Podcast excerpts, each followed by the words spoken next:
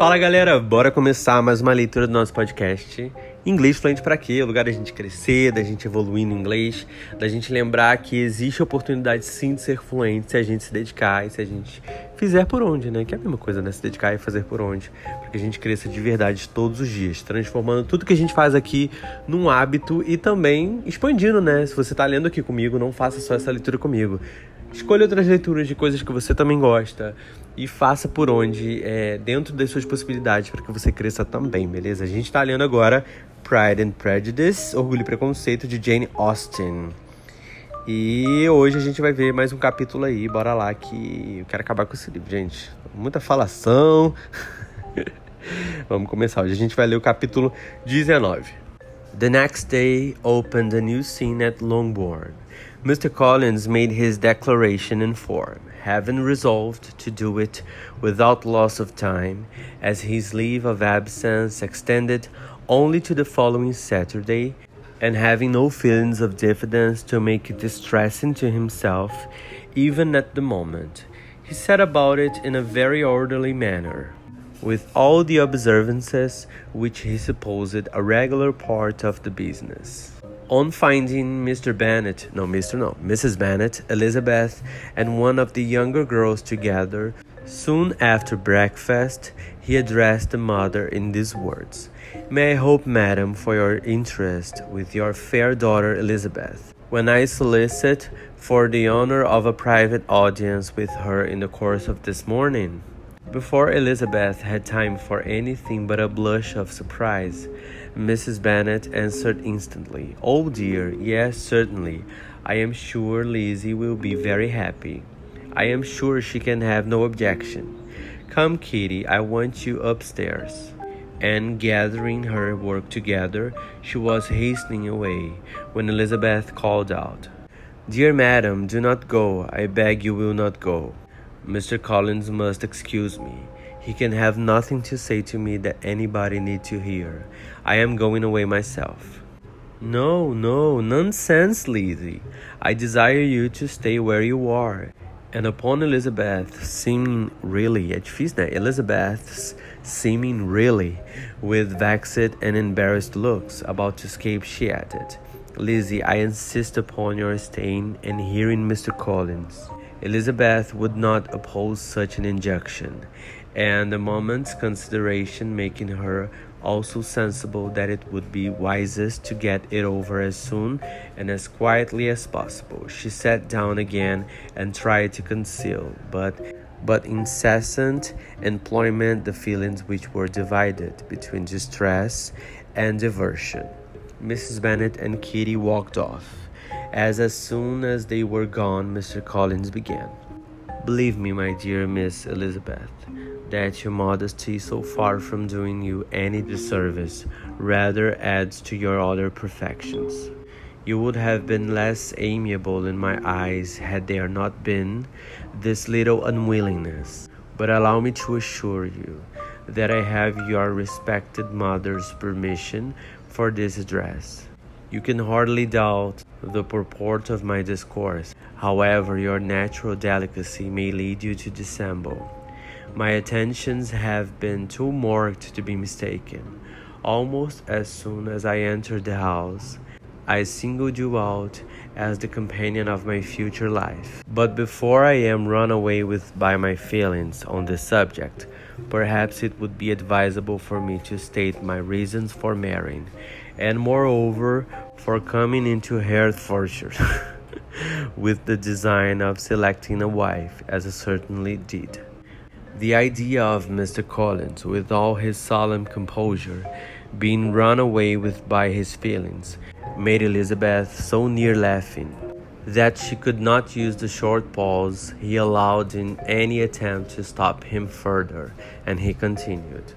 My reasons for marrying are, first, that I think it a right thing for every clergyman in easy circumstances, like myself, to set the example of matrimony in his parish. Secondly, that I am convinced that it will add very greatly to my happiness. And thirdly, which perhaps I ought to have mentioned earlier, that it is the particular advice and recommendation of the very noble lady whom I have the honor of calling patroness.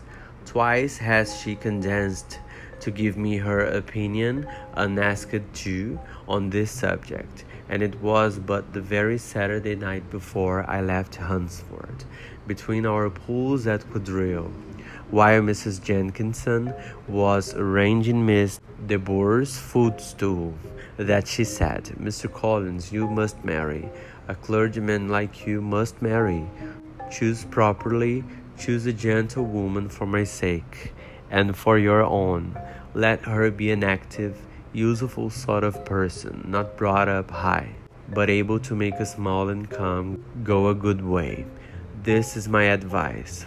Find such a woman as soon as you can.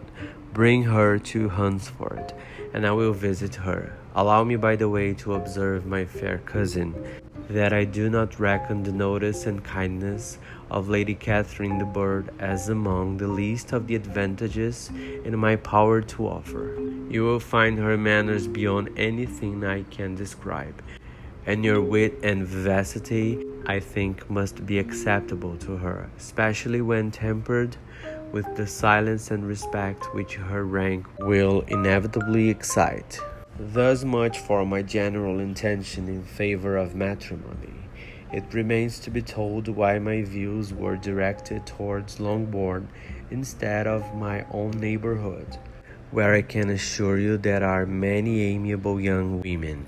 But the fact is that being as I am, to inherit this estate after the death of your honored father, who, however, may live many years longer, I could not satisfy myself without resolving to choose a wife from among his daughters, that the loss to them might be as little as possible when the melancholy event takes place, which, however, as I have already said, may not be for several years.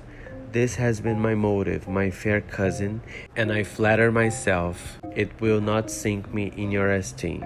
And now nothing remains for me but to assure you in the most animated language of the violence of my affection.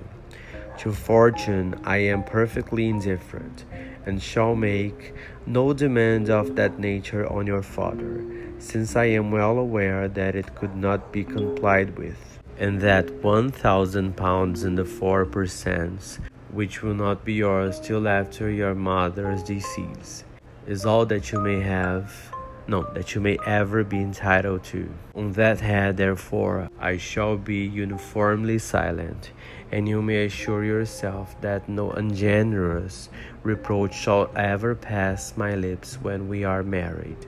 It was absolutely necessary to interrupt him now. You are too hasty, sir, she cried. You forget that I have made no answer.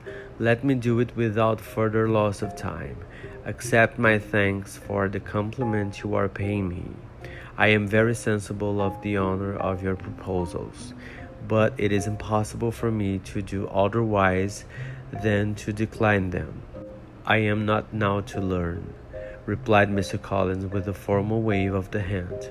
That is the usual with young ladies to reject the addresses of the men whom they secretly mean to accept. When he first applies for their favor, and that sometimes the refusal is repeated a second or even a third time. I am therefore by no means discouraged by what you have just said, and shall hope to lead you to the altar ere long. Upon my word, sir, cried Elizabeth, your hope is a rather extraordinary one after my declaration. I do assure you that I am not one of those young ladies, if such young ladies there are, who are so daring as to risk their happiness on the chance of being asked a second time. I am perfectly serious in my refusal. You could not make me happy, and I am convinced that I am the last woman in the world who could make you so. Nay, were your friend Lady Catherine to know me, I am persuaded she would find me in every respect ill qualified for the situation. Were it certain that Lady Catherine would think so, said Mr. Collins very gravely, but I cannot imagine that her ladyship would at all disapprove of you, and you may be certain we, when I have the honor of seeing her again, I shall speak in the very highest terms of your modesty, economy, and other amiable qualification. Indeed, Mr. Collins, all praise of me will be unnecessary. You must give me leave to judge for myself, and pay me the compliment of believing what I say.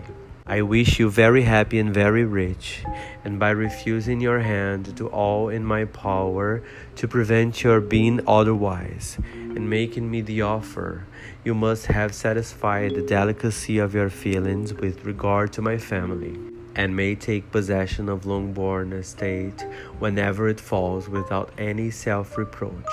This matter may be considered, therefore, as finally settled. And rising as she thus spoke, she would have quitted the room had Mr. Collins not thus addressed her.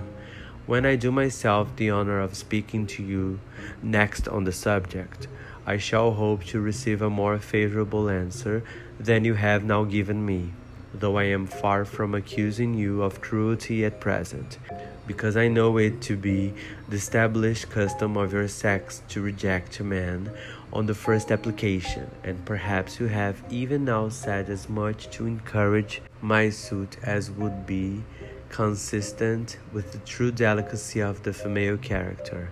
Really, Mr. Collins, cried Elizabeth with some warmth, you puzzle me exceedingly.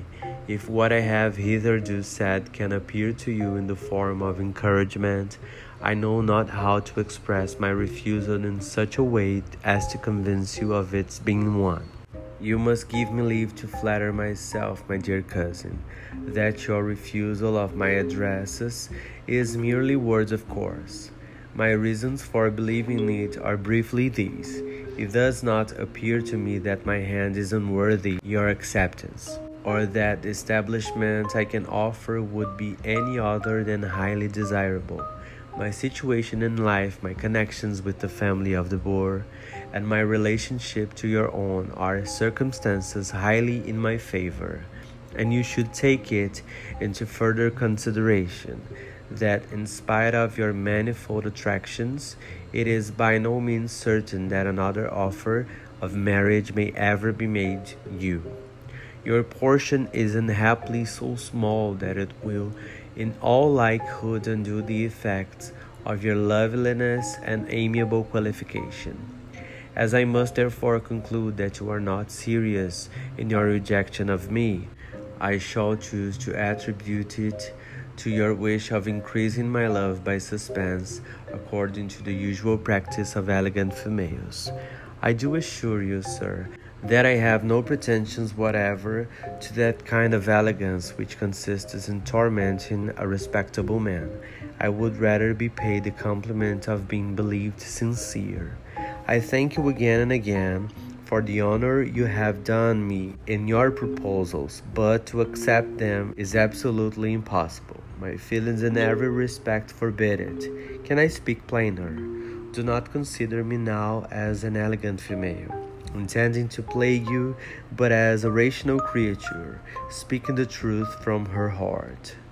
You are uniformly charming, cried he with an air of awkward gallantry, and I am persuaded that when sanctioned by the express authority of both your excellent parents, my proposal will not fail of being acceptable.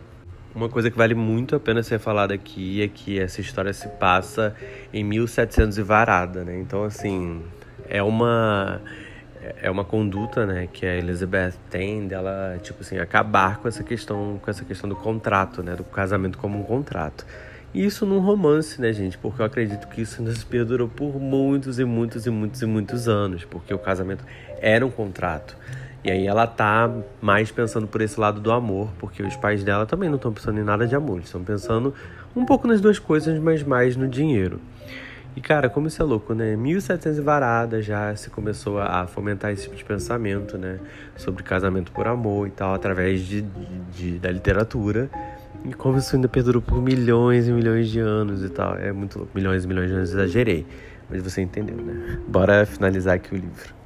To such perseverance in wilful self deception, Elizabeth would make no reply, and immediately and in silence withdrew, determined, if he persisted, in considering her repeated refusals as flattering encouragement, to apply to her father, whose negative might be uttered in such a manner as to be decisive, and whose behavior at least could not be mistaken for the affectation and coquetry of an elegant female. É isso aí, galera. Nos vemos no próximo episódio. Eu gravarei mais um hoje, mas domingo, domingo é um dia muito complicado para gravar de tarde, porque o povo começa a fazer festa e tem gente já dando faxina e tal. Então, vamos deixar para a próxima. Valeu, compartilhe com geral aí, please. Um grande beijo e até a próxima.